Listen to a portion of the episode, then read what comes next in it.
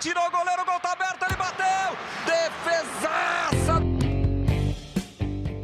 Fala goleiro, fala goleira, está começando o podcast que dá voz para quem é único no futebol, os goleiros. Eu sou Márcio Croy, ao meu lado o profissional Rafael Amersur. Tudo bem, Rafa? Fala, Márcio, tudo bem, cara? Nosso entrevistado de hoje, então, é campeão de Libertadores? Pois é, hoje o episódio é dedicado a um clássico da posição. Sim, porque esse é um goleiro raiz, do jeito de se vestir, de se portar em campo, tem uma frieza incomparável e de fazer defesa sem muitas acrobacias, embora muitas delas deixem o narrador sem força. Natural da cidade de Santo Anastácio, que fica no oeste do estado de São Paulo, ele começou a carreira no Paulista de Jundiaí. Em seguida foi para o Grêmio, mas foi com a camisa 1 do Atlético Mineiro que se consagrou como São Vitor do Ouro. Vitor, tudo bem? Muito bacana ter você aqui conosco. Fala, Márcio, tudo bem, Rafael? Prazer falar com vocês, bater esse papo aí, né? Sempre bom falar da posição, né? Às vezes as pessoas não dão, dão devido valor, mas a gente sabe o quanto é importante, né? A presença, a atuação do goleiro é para uma equipe vencedora. Sem dúvida, Vitor. E sabe, eu comecei falando aí de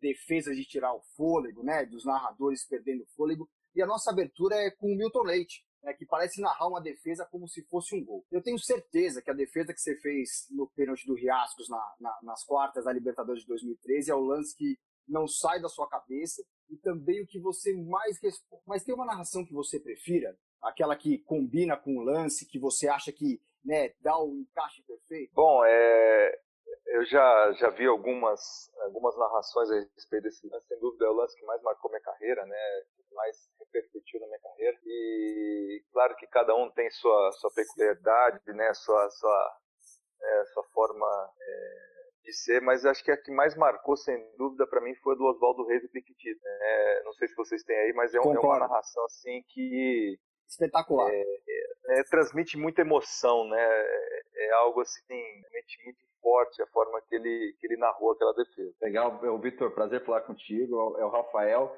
É, cara, voltando um pouquinho no tempo aí, antes dessa narração, uh, queria que você contasse pra gente um pouco da sua história. Como é que foi começou? Como começou o Vitor goleiro? Bom, é, é, essa pergunta é legal porque a gente, né, as pessoas, né, quem acompanha a carreira, às vezes eu falo que a carreira do, do, do atleta de futebol ele é, ele é, como se fosse um iceberg, né? As pessoas só conseguem enxergar a ponta, né, só conseguem enxergar o topo da, né, da, da, né, da do negócio, né? Não, não, consegue, não enxergam né, a base, onde é aquilo que a gente tudo passou, né? E, uhum. e eu, como qualquer outro atleta de futebol, comecei muito cedo dentro da carreira, saí de casa com 14 anos, né, para começar no Paulista de Jundiaí, né, fiz toda a minha, minha base, é, acho que a maioria, do, como a maioria dos goleiros, não era goleiro no início, né, da...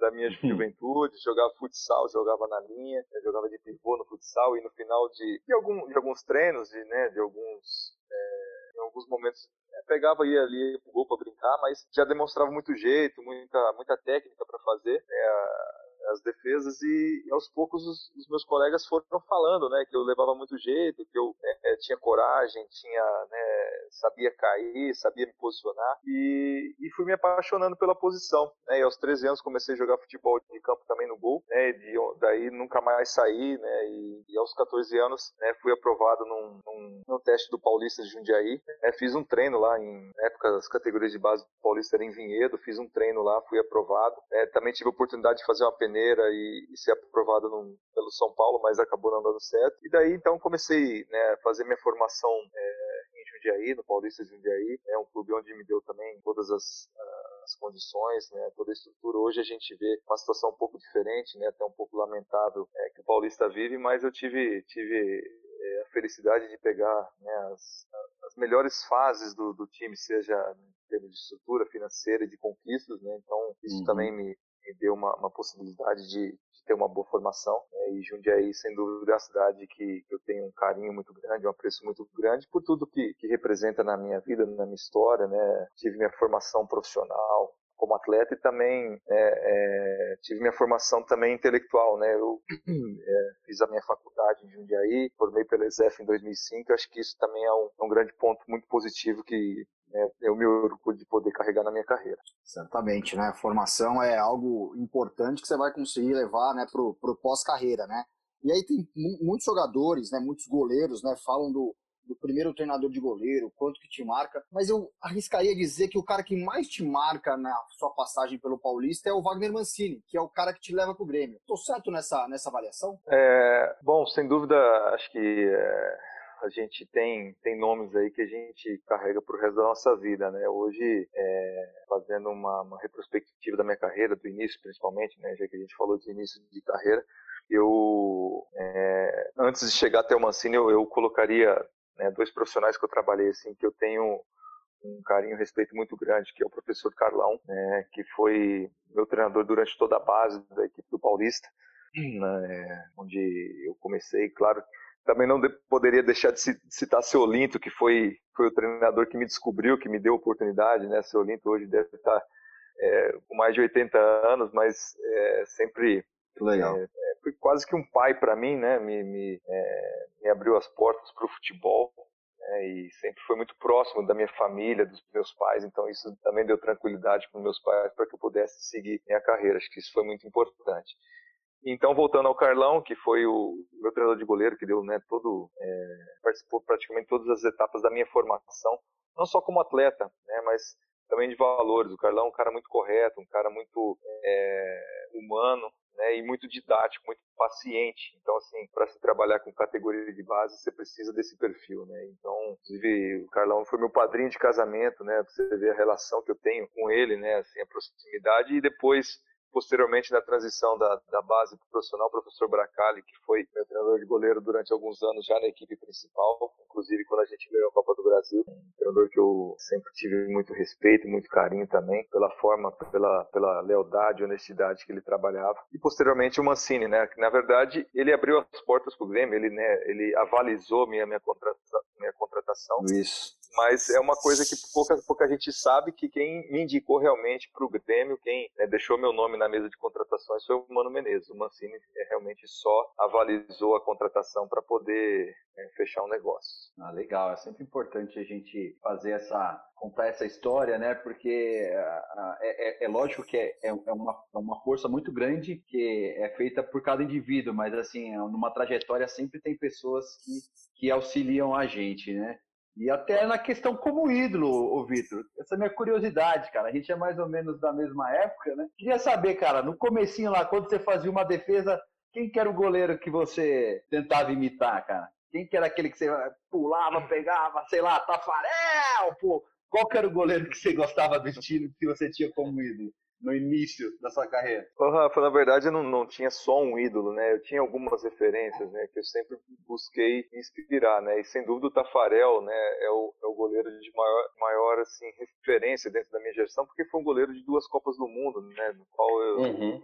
É, vi, eu cresci vendo o Tafarel jogar pela seleção, né? Mas é, é, não só o Tafarel, acho que o Veloso era um goleiro que eu me inspirei bastante, o Zete, um pouquinho mais adiante depois o, o, o Marcos, o Dida, né? o próprio Rogério Ceni pela sua liderança, já, mas isso já um pouco mais adiante, mas eu sempre busquei muita, muita inspiração nesses goleiros. Mas acho que os goleiros da minha infância realmente foram, foram Tafarel, foram, foi o Veloso, né? esqueci de citar o Marcos também, que era um uhum. goleiro né?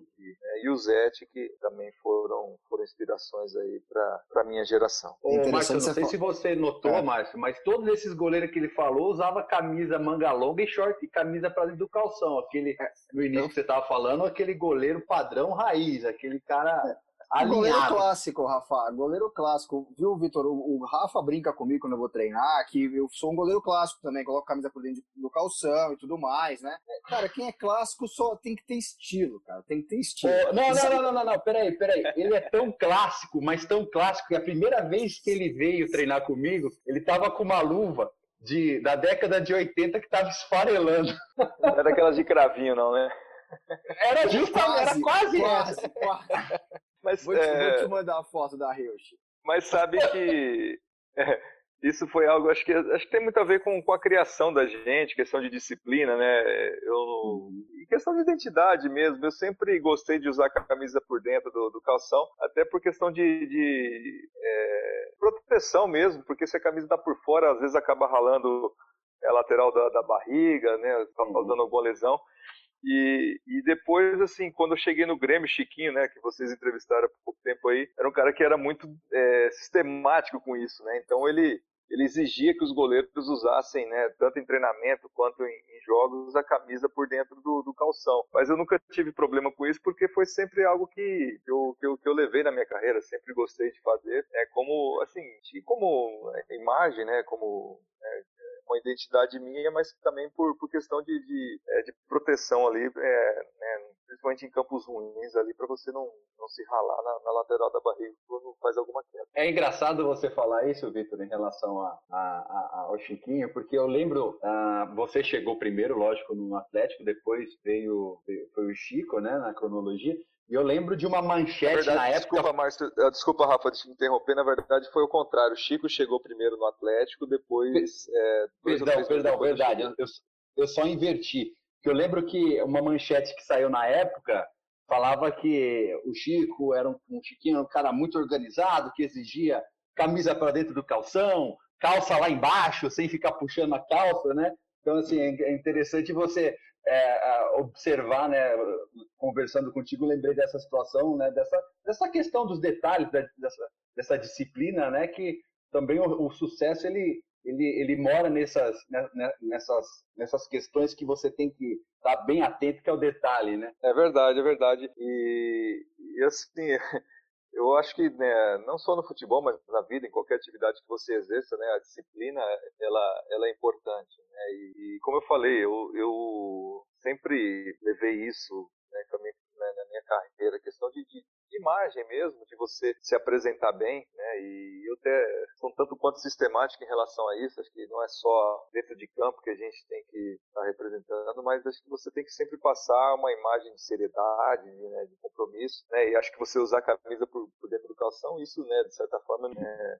me passava essa, essa seriedade. Bom, eu, eu concordo, não preciso nem dizer que eu concordo com tudo isso, né? E, Vitor, você falou do Veloso, né? Cara, uma coisa que eu, assim, eu sempre admirei muito no Veloso é aquela defesa dele de mão trocada, né? Cara, eu sempre achei plasticamente bonita e, e muito difícil de ser executada. E várias que você faz, eu, eu, eu vejo muita semelhança nisso. Estou é, enganado também em ver essa semelhança? Você consegue também pegar coisas boas é, de colegas de profissão e levar para a sua técnica? Ah, com certeza. Eu, como falei no início da entrevista, que, que eu busquei referências em, em vários goleiros né, de nível de seleção brasileira para poder é, aprimorar algumas coisas no meu trabalho, né? A liderança de um, a técnica de outro, é, a frieza de, de, de, outro goleiro, às vezes o senso de colocação de outro, e a gente tenta buscar isso e, é, e aplicar dentro da nossa profissão, né? E o Veloso era um goleiro que, que né, é, era muito técnico, né? Não era um goleiro é, tão alto, né? É, os padrões né, da, da, posição, mas era um goleiro de, de muita agilidade, de muita, muita velocidade, né? Com uma técnica muito apurada, inclusive nesse tipo de situação né, de defesa de mão trocada. Aproveitando que você falou em defesa de mão trocada e, e, e a gente lembrou um pouco desse fato, cara, jogo marcante para você, tirando né, a Libertadores de 2013 ali, que a gente pode entrar depois num capítulo à parte, tem algum que você fica com, com ele na memória? Bom, é, é difícil você falar de um jogo só, né? Hoje é, tem 422 jogos com a camisa do Atlético, foram quase 100 com a camisa do Paulista e quase 300 com a camisa do Grêmio, né? Mas se eu tivesse que falar de, né, de jogos marcantes, talvez assim, eu, eu, eu colocaria dois jogos, assim, um pelo, pelo Grêmio, que foi o jogo que a gente ganhou do Flamengo de 4 a 1 no Olímpico, né? Apesar do resultado, sim, foi um jogo que 2009, né? 2009, seis defesas Cara. de altíssimo nível de dificuldade e um jogo que nós ganhamos do São Paulo, né? Atlético e São Paulo no Morumbi, nós ganhamos São Paulo 2 a 1. Se eu não me engano, o ano foi 2016, 2017, né? É, teria que puxar exatamente, mas foi 2016. Nós ganhamos 2x1 do São Paulo e assim, também fiz é, pelo menos seis defesas de, de altíssimo grau de dificuldade. Né? Como você pediu para filtrar né, a questão de Libertadores, acho que esses dois jogos foram, foram muito marcantes, assim, né, por né, ter tantas participações, né, e, é, por, né, porque realmente garantiu né, o, o, resultado aí, foram dois jogos que, que marcaram bastante. Né? Cara, eu lembro desse Flamengo e Grêmio aí, é impressionante, você pega umas quatro ou cinco cara a cara, tem com o Emerson Sheik, tem com o Adriano, cara, ninguém passava por você, né? E, embora o 4 a 1 como você falou, tenha sido um placar elástico, acho que foi no final do jogo, né?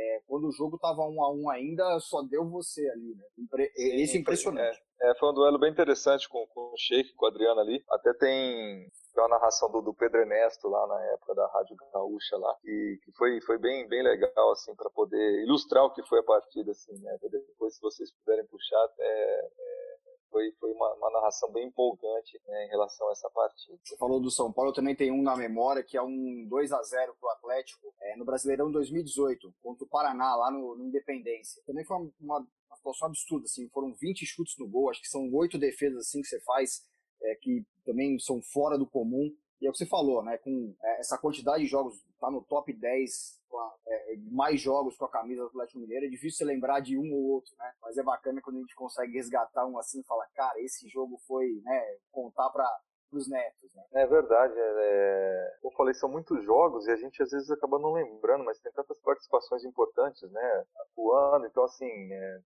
são tantas defesas que você for fazer uma edição, né? De, de, de mais, né? Eu Uhum. Eu me orgulho de poder falar isso, né? Se você for fazer uma edição de imagem, né? felizmente dá seguramente aí um, um, tempo de uma partida de futebol, né? Então é, é legal você poder né, ter tanta história boa para contar, tantas, tantas glórias, né? Acho que é uma outra que eu poderia é, citar foi uma né, as, as, quartas de final da Copa do Brasil 2016 contra o Juventude lá em Caxias, um jogo que também durante a partida peguei, né, fiz boas defesas, depois na, na, na decisão por pênaltis acabei pegando duas cobranças. Então, assim, daria para descrever um tanto de, de, de jogos, assim, é, mas às vezes é até bom, né, contar aí com, com a memória, o acervo de vocês para poder eleger também né, algumas outras atuações aí que, que foram marcantes. Né, não, o, o, o Márcio, ele fala que de defesas bonitas, importantes que ele fez dá um jogo. Agora, se for colocar um jogo atrás do outro que esse cara jogou, tanto no Paulista, no Grêmio, quanto no Atlético, dá uma criança de 8 anos, não dá não? Certamente.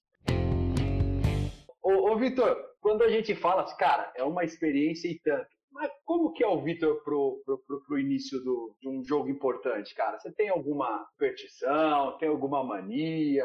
Coloca a luva na mão esquerda primeiro, entra com o pé direito? O que, que você tem? Como, como, que você se prepara? Como que você se prepara para entrar no campo? Bom, Rafa, eu não me considero um, uma pessoa supersticiosa. Claro que eu tenho alguns rituais que normalmente eu sigo assim, em dias de jogos, né? Que é fazer minha oração antes de, né, de sair pro, pro estádio, sempre falo com a minha mãe em todos os jogos, né, sempre falo com a minha esposa também. É, procuro né, fazer minha oração também sempre. É, eu tenho um terço que eu, é, que eu carrego comigo, sempre é, saio com ele na mão do, da concentração para até o estádio. É, mas acho que é mais como forma de, de, de, de uma proteção divina, como é a fé de cada um, né? Acho que cada um tem, tem sua forma de, de, de expressar sua fé, mas eu penso que o lado espiritual é independente de religião, não estou aqui para falar de religião. Acho que o lado espiritual é, ele é um grande complemento né, para toda a preparação que a gente faz técnica, né? Porque claro que você só vai ter confiança para poder entrar em campo se você faz uma boa preparação. Mas em jogos onde existe uma grande pressão, se você não tiver um lado espiritual bem fortalecido, você tende a entrar desconcentrado, nervoso. Então acho que a fé num momento como esse ele ele é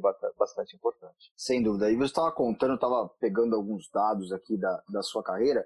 Sei se você sabe, mas você é o terceiro goleiro da era dos pontos corridos com mais jogos sem tomar gol. gol. São 380 partidas e 120 jogos sem ser vazado. Cara, qual que é. Tem, tem segredo para isso, como a, a é, vamos dizer assim, o um entrosamento com a zaga, com o time? Como, o que a gente pode traduzir ali para quem está nos ouvindo ficar tantos jogos sem tomar gol em um campeonato tão disputado como o brasileiro, tão competitivo? É, como que tem, tem algum, alguma mágica não seria, obviamente, mas como é, lidar com isso e conversar com a zaga e o time, como, como funciona isso? Bom, é, primeiramente eu não passa somente pelo meu trabalho, né? Acho que você passar tantos jogos sem sofrer gols num campeonato tão difícil, né? Onde você tem tantos bons atacantes, um campeonato tão equilibrado, competitivo como é o campeonato brasileiro, tem que passar muito pelo trabalho no sistema defensivo que você você tem à sua frente. Claro que em alguns jogos você acaba trabalhando mais ou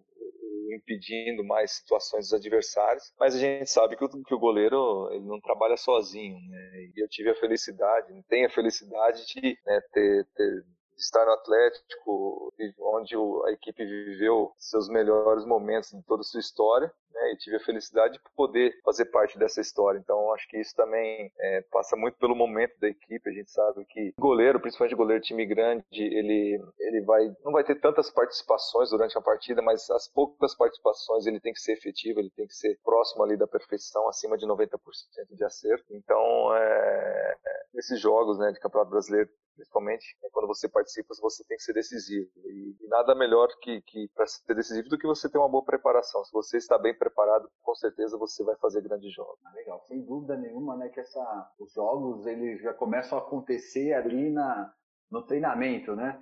Quando e quando o time está numa fase assim que não é muito boa, o, o, o Vitor, você é um cara que se atenta assim no treinamento, começa a cobrar mais, é, você, ou, ou, pensa assim, cara, tem que me preparar melhor para dar uma parcela de contribuição. Como que, como que tem que funcionar né, a cabeça de um, de um goleiro quando, vamos dizer que ali a parte de trás, ali o sistema defensivo, ele não está tão encaixado, vamos dizer assim. Como que funciona numa fase mais ruim, assim? Como que pode dar a volta por cima numa situação dessa daí? Bom, na verdade, acho que você tem que sentir muito em qual momento a equipe se encontra, em, né, em qual nível emocional, qual desgaste emocional que a equipe está, em que questão de posicionamento de tabela, né? Porque tudo, tudo nesse momento influencia, né? Então, claro que você tem que fazer uma preparação individual. A gente sabe que o universo do goleiro é um, é um universo um pouco à parte do futebol, mas também você tem que né, entender o contexto, entender o momento da equipe para você ou você cobrar ou você uhum. tentar tranquilizar seus companheiros, né? Acho que o papel também do goleiro está muito além também da questão técnica. Ele também ele, ele é um é uma liderança ali. Eu,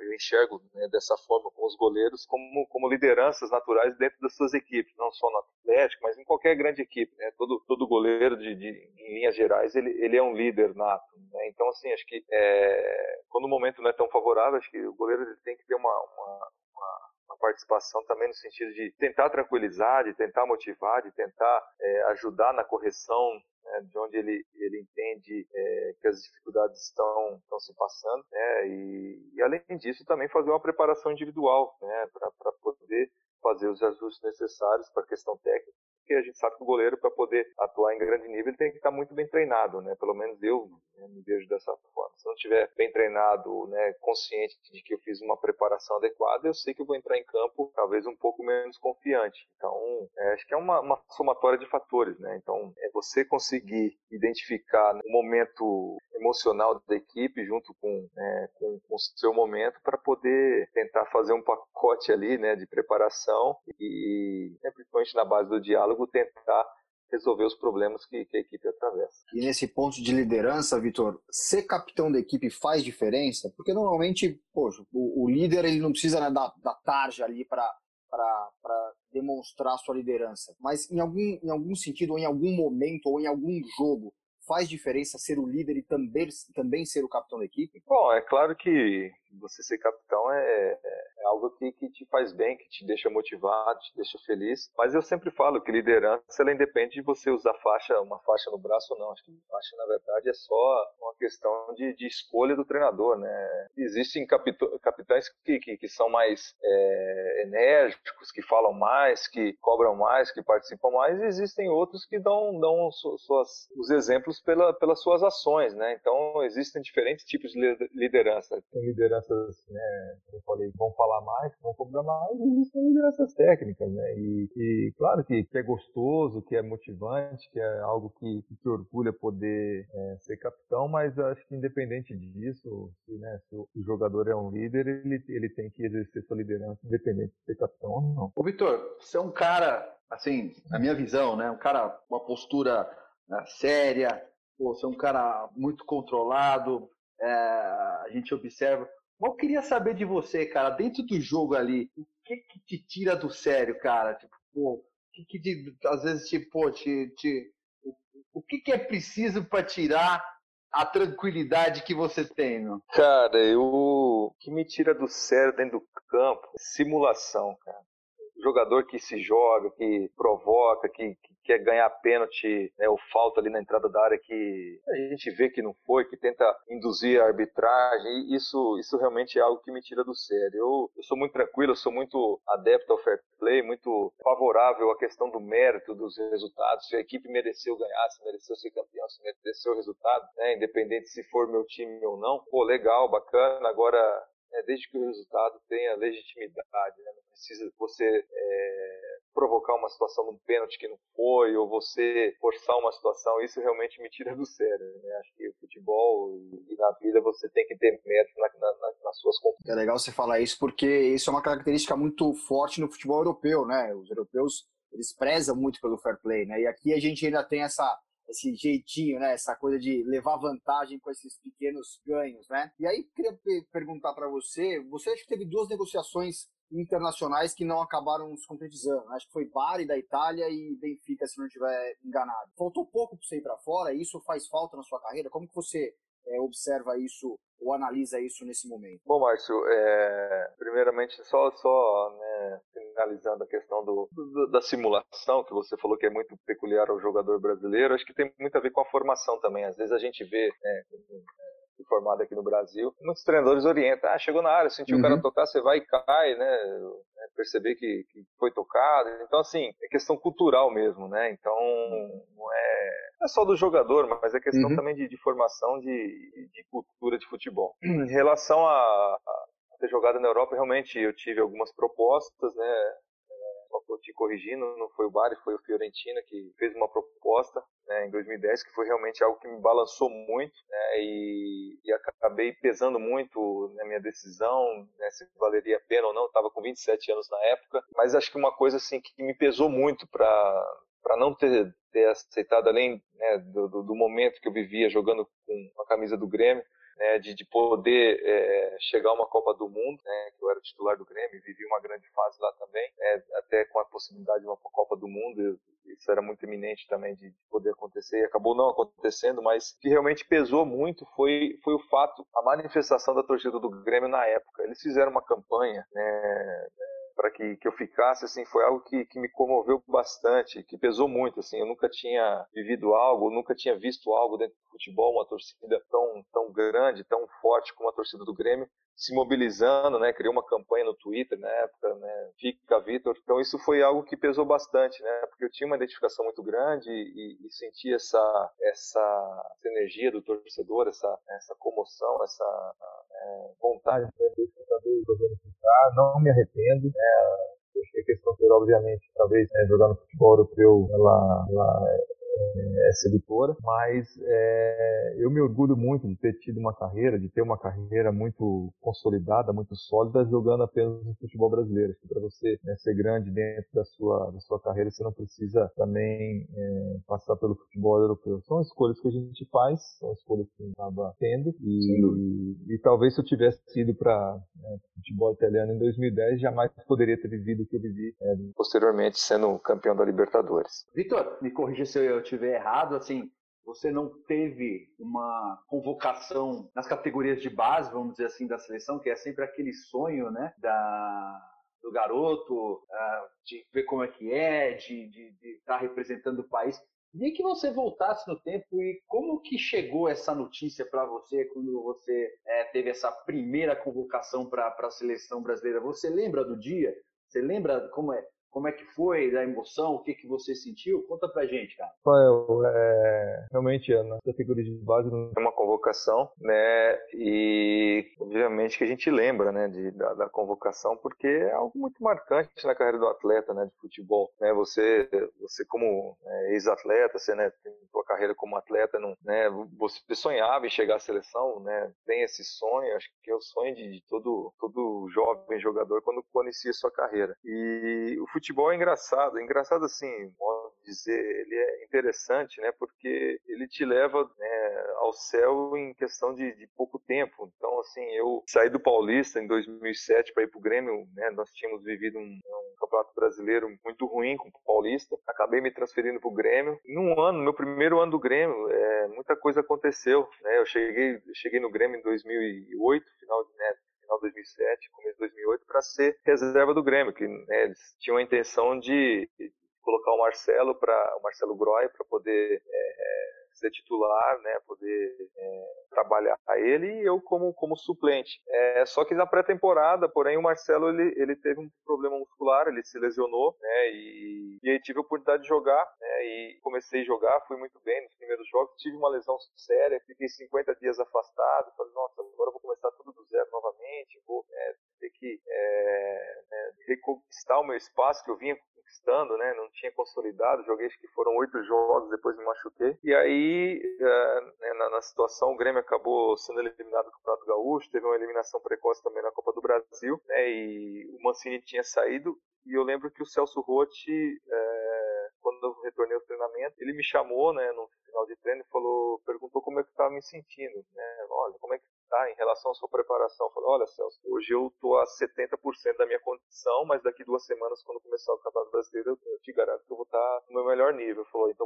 você vai ser meu titular. E daí depois nunca mais saí da titularidade do Grêmio. Isso foi em maio de 2008, né, e joguei todos os jogos do Campeonato Brasileiro, né, até tô me alongando, mas para poder contextualizar. É, joguei todos os jogos do Campeonato Brasileiro e, e, fui eleito o melhor goleiro do Campeonato Brasileiro, né, no meu primeiro ano jogando na Série A. Então, assim, é, o futebol, ele te leva aos céus muito rápido, ele te eleva muito rápido. Né? E menos, um pouco mais de um ano que eu saí do Paulista chegar no Grêmio, no início de 2009, eu tive minha primeira convocação né, com o Dunga né, para os jogos eliminatórios e depois também Copa das Confederações, que foi algo muito marcante. Se eu não me engano, foi em março de 2009 a convocação, que é, é até difícil descrever a sensação, porque é, é, algo surreal mesmo na carreira da gente, né? Você passa aquele filme na cabeça, todas as situações, dificuldades que você viveu, para poder chegar naquele momento e, e dizer é, realmente que aquilo tudo valeu a pena. E aí jogos são seis, né, que você jogou, né? São é, amistosos todos, né? O primeiro contra os Estados Unidos lá em, é, em New Jersey.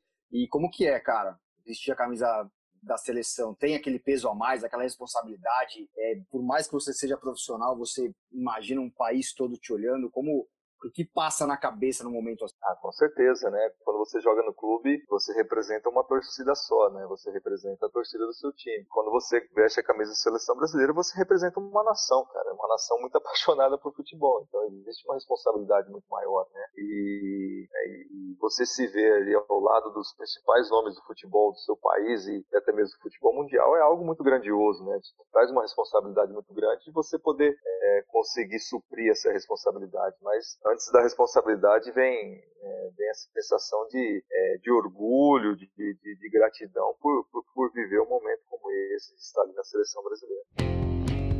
Tem uma, uma situação aqui bem interessante e poucas poucos atletas né, conseguem conciliar, vamos dizer, né, a vida esportiva com a vida acadêmica. Você foi um cara que, formado em educação física, me corrija se eu estiver errado, a gente sabe da vida né, do atleta, concentração, jogo fora, jogo em outra cidade, dessas dificuldades, né? Como que foi essa questão de você conseguir conciliar essa, né, essas, essas duas situações, né? E na mesma pergunta, isso te torna um cara mais crítico em relação aos trabalhos que são desenvolvidos pelos seus treinadores? Bom, é, realmente é, você conciliar né, a vida acadêmica com futebol não é algo fácil, né, principalmente na época que eu me formei, onde não existia tantas opções de cursos online como nós temos hoje. Né. Hoje talvez ele é, seja um pouco é, mais, mais fácil você conseguir né, ter uma formação, desde que você tenha boa vontade para isso. É, porque você tem, tem uma, uma infinidade de cursos online, né, e, e, te dá uma certa flexibilidade em relação aos, aos horários de você poder estudar. Mas eu, eu sempre levei comigo, né, desde quando eu comecei a jogar futebol, foi sempre uma cobrança dos meus pais também, acho que passa muito também pelo, pelo papel da família te dar essa cobrança, né, apesar de meu pai e minha mãe terem é, nem concluído o ensino é, fundamental, mas pelas condições de vida que eles tinham na época, mas sempre foi algo que meus pais me cobraram muito, né? Tenho dois irmãos também são formados, eles né, e sempre foi o objetivo de vida deles, ter os três filhos formados né, em curso superior. Né? Então tem minha irmã que é formada em matemática, meu irmão em contabilidade, né, e, e, eu sou formado em educação física. Mas eu sempre levei isso comigo, de poder ter uma formação, porque a gente sabe, né, vocês são, são, são provas disso, que futebol é um grande funil, né? E nem a gente não sabe se, a partir do momento que você começa, se você vai ter sucesso lá na frente, porque a gente sabe que é muito difícil você chegar a alto nível, né? Questão de, de competência, mas também de oportunidades. Né? Tem muita gente no, no, no caminho que né, que ficam para trás, e são poucos que têm oportunidade de poder chegar no, no alto rendimento. E eu sempre levei isso comigo, né, de, de que eu de qualquer maneira eu, eu faria um curso superior, porque se não desse certo no futebol, né, eu já estaria né, uma formação que me, me, permitisse trabalhar na área, que eu sempre gostei muito do futebol. Então, é, baseado nisso, eu sempre me dediquei muito, sempre é, eu até me orgulho de falar assim, que eu era um pouco nerd, assim, questão de estudo, sempre, né, sempre fui bom aluno, né, eu fiz toda a faculdade sem, sem carregar nenhum exame, nada, mas também sempre tive muito apoio do pessoal do Paulista, né, inclusive o Wagner Mancini em algumas oportunidades me liberava. Sensacional, né? e é boa a formação, né, isso já indica que daqui uns quatro anos, de 2020, o Vitor já tem uma carreira direcionada para treinador de goleiro ou você pensa em outros voos, Vitor?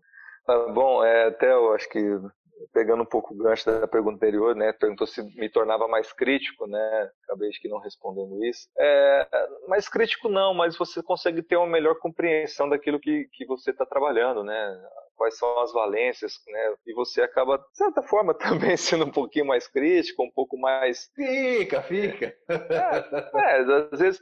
Se, né, se você, né, eu, eu não sou muito de questionar o trabalho, acho que, né, todo trabalho é passado para você é porque existe um propósito, mas às vezes você fica na dúvida qual o propósito daquilo. E aí né, entra conhecimento que você tem para poder questionar alguma coisa, mas nunca fui de, de, querer bater de frente, sempre respeitei muito ao trabalho que foi, foi recomendado.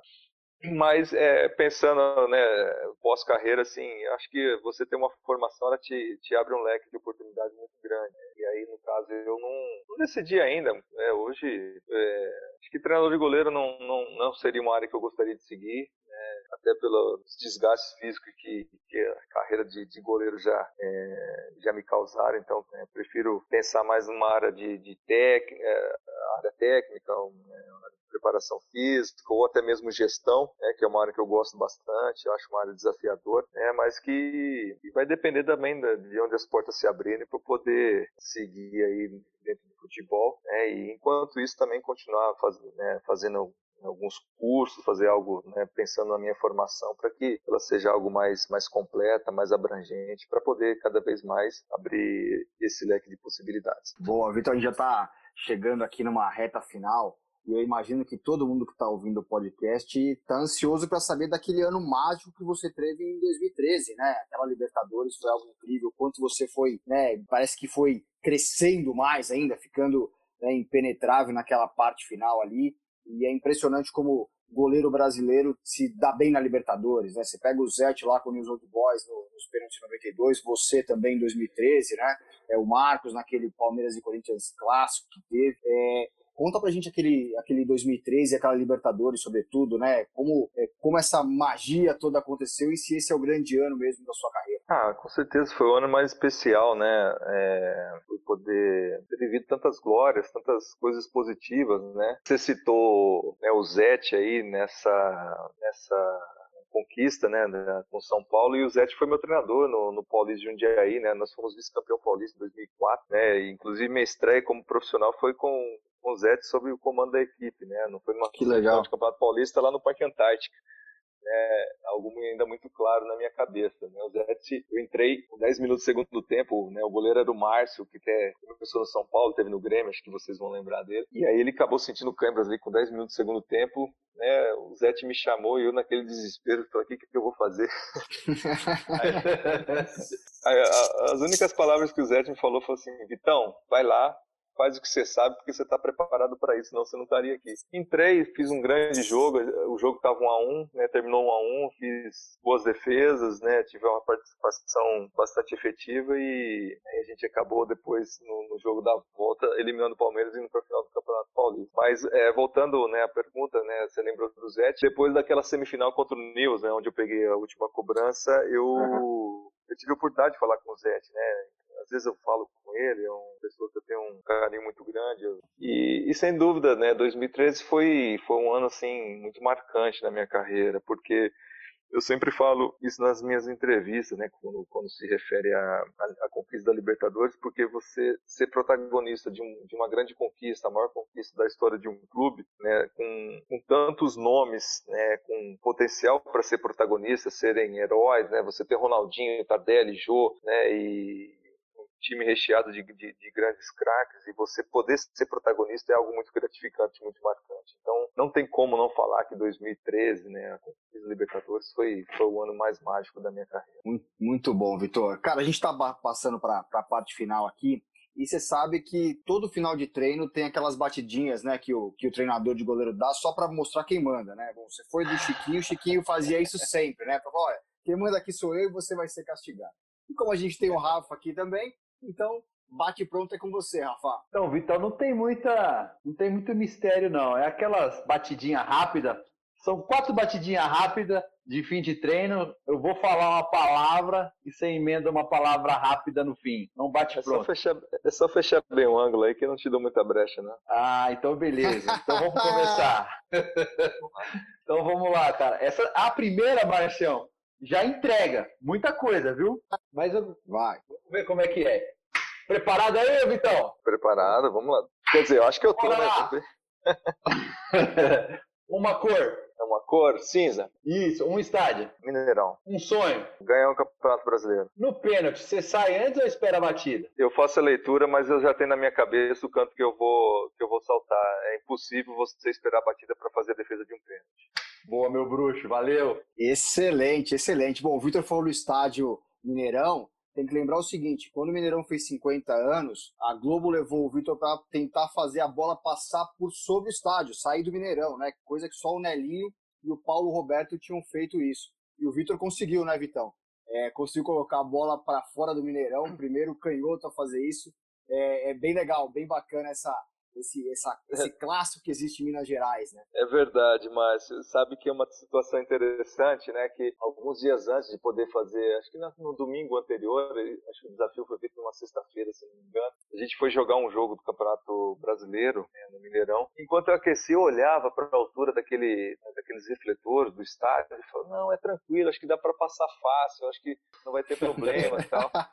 né, você olhando assim, não, não, parecia tão alto, rapaz. Mas a hora que você começa a bater, a hora que você começa a chutar, a bola não dá altura, começa a dar um desespero. Porque quando o, o, o Nelinho e o Paulo Roberto fizeram o desafio, é, o Mineirão ele, ele era mais baixo. Depois da reforma, ele ficou, é, se eu não me engano, seis metros mais alto. Então a altura do, do Mineirão hoje atual, ela equivale a um prédio de 10 andares. Então é a mesma coisa você chutar uma bola por cima de um prédio de 10 andares. Né? Ave Maria. E, e, eu chutava, em algumas situações a bola até dava altura, mas não dava distância. Né? Passava da altura e até quebrei, um, em um momento lá quebrei um, um, uma luminária lá do arquibancada. E aí eu, eu me lembro que já estava ficando um pouco fadigado, ia treinar à tarde e tal. Falei pessoal, olha, vamos tentar mais cinco. Se não der, beleza, né? Tentamos tal. A gente argumenta que o estádio ficou mais alto e é, vida que segue. Eu acabei de falar isso, né? Aí eu me concentrei, mas eu peguei um chute na veia. Na hora que eu vi a bola viajando, viajando, ela vai passar, vai passar. A hora que ela, na hora que ela passou, mas eu soltei um palavrão, mas tão, tão forte, mas foi uma sensação tão surreal, cara. Foi assim, foi algo assim muito prazerosa poder superar esse desafio, porque né, ninguém tinha, até então tinha feito, acho que ninguém mais fez depois da reforma do, do Mineirão e, e né, foi o primeiro canhoto, o primeiro goleiro a conseguir isso. Então, assim, para mim foi algo grandioso, mais um, um feito grandioso na minha carreira que eu né, faço, eu tenho muito orgulho de poder contar que eu né, que eu vivi essa experiência. Sem dúvida. Você falou no Mineirão, eu lembrei da história, que eu também me lembro, e, e é bem bacana mesmo, né? Bem bacana e é, são os desafios que vão nos colocando e o quanto a gente se sente feliz, né? Essa vibração é, é a felicidade. Muito bom. É Vitor. Eu, eu, eu, sou movido a desafios, né? E, inclusive, né, a minha vida pro Atlético foi, foi, foi pelo desafio que eu vim também. Poder é, conquistar um grande título vestindo a camisa do Atlético. Não é nada mais do que top 10 já em, em jogos pelo clube e é considerado por muitos o maior goleiro a vestir a camisa do Atlético, né? Não é pouca coisa. Né? Não, não é. Isso é realmente algo que, me deixa cheio de orgulho, cheio de, né, de, de, de, de, alegria, né, que eu vou poder ter essa, essa satisfação de contar para os filhos, meus netos, né, minha família toda, que né, aquilo que eu fiz representa muito na história de, de um grande clube. clube como atleta. Então, normalmente a gente para depois do bate-papo do Rafa, mas está tão bom o papo com você, tão gostoso que a gente ia estender aqui, mas, cara, obrigado, viu? Obrigado pelo papo, obrigado por contar tanta coisa boa, tanta coisa incrível, e várias que acho que ninguém conhecia na sua trajetória. Muito sucesso aí ainda pela frente, que você tem muito a, a percorrer ainda. Ah, legal, Márcio. É, é sempre bom bater um papo, né? Ainda mais quando fala especificamente né, do mundo do goleiro, que como eu falei, é um mundo à parte dentro do futebol, né? Tem muitas histórias legais, muita, muita coisa legal. Né? E foi um prazer poder participar, poder passar esse tempo aí contando algumas coisas com vocês. Espero que o pessoal que, que esteja ouvindo aí goste bastante. Né? Acho que é, tem, tem coisas aí bastante ricas aí de poder ouvir. E sem dúvida foi um grande prazer poder passar esse tempo aqui com vocês. Boa, Rafa, obrigado, viu? Marcelo, obrigado, Vitor. Obrigadão pelo bate-papo, muito legal escutar de você as histórias da sua carreira, falar um pouco para esse nosso público aí que gosta muito né, da, da posição. Obrigadão aí pela, pela atenção, hein? Eu que agradeço aí, um grande abraço a todos e, e foi um, um, grande prazer poder participar. Obrigado também ao Bruno Pinho, que é o responsável técnico do podcast, ao Arthur Gaikoski, diretor de imagem do podcast, e obrigado a você que nos ouve e prestigia. Compartilhe este episódio com o Vitor para ele alcançar mais gente. Lembrando que o podcast Os Goleiros está no anchor.fm goleiro e na sua plataforma de podcast de preferência. Spotify, Applecast, Google Podcast, Deezer, Pocketcast, entre outros. Um abraço e até a próxima. Tirou o goleiro, o gol tá aberto, ele bateu! Defesaça!